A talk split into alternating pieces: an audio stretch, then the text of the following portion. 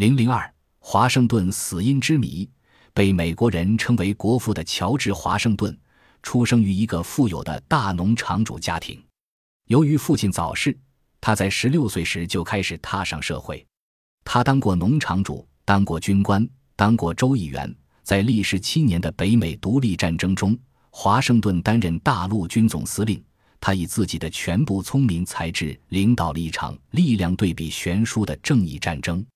在艰苦的环境下，他以惊人的自制力克服了缺乏武器和粮食的困难，把一支仓促组成的民军训练成纪律严明的劲旅，终于打败了装备精良、训练有素的英军，结束了英国对北美大陆的殖民统治，取得了北美独立战争的胜利，建立了美利坚合众国。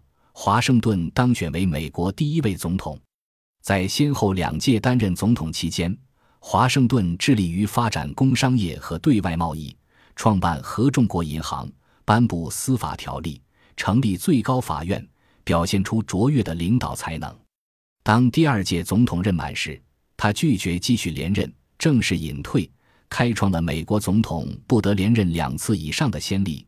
以其朴实无华的榜样所表现的民主意识，为后人留下了永恒的精神财富。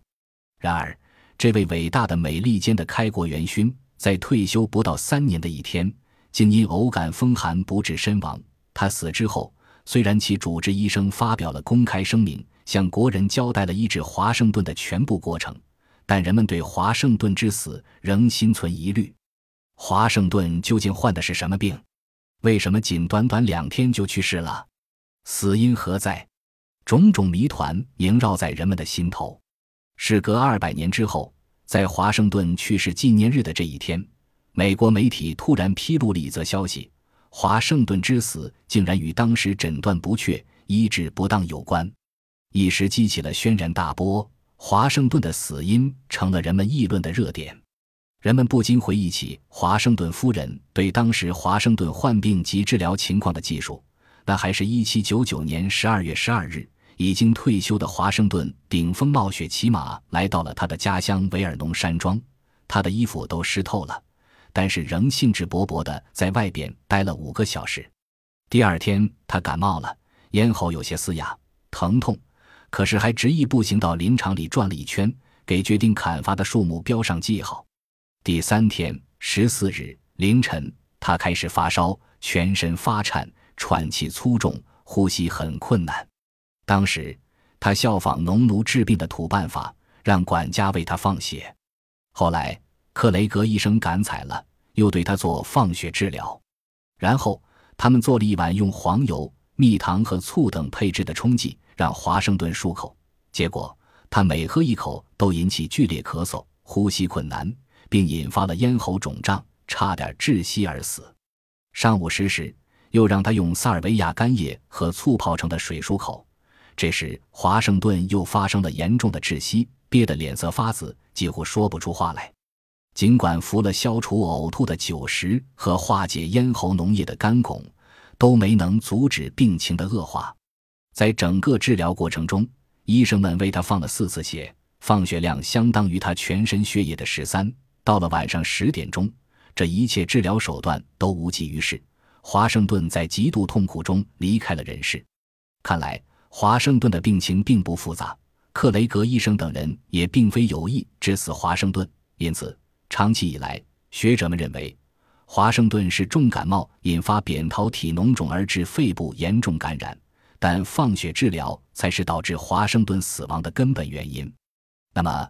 为什么说华盛顿之死与诊断不确、医治不当有关呢？主要是因为以莫伦斯教授为代表的一些人提出了新的观点，认为华盛顿是因急性会咽炎而导致气管阻塞。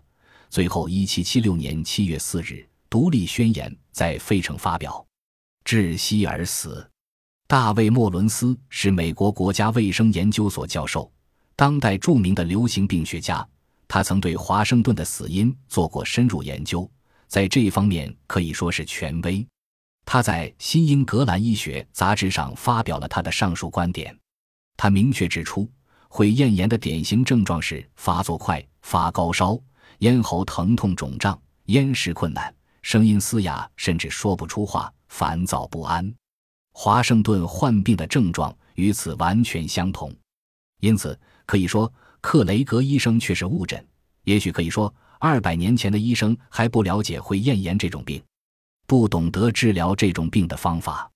有一些学者则不同意莫伦斯的说法，认为华盛顿在出任合众国军队总司令期间，为了应付与法国可能出现的一触即发的战争，沉重的压力使他心力交瘁，曾一病不起。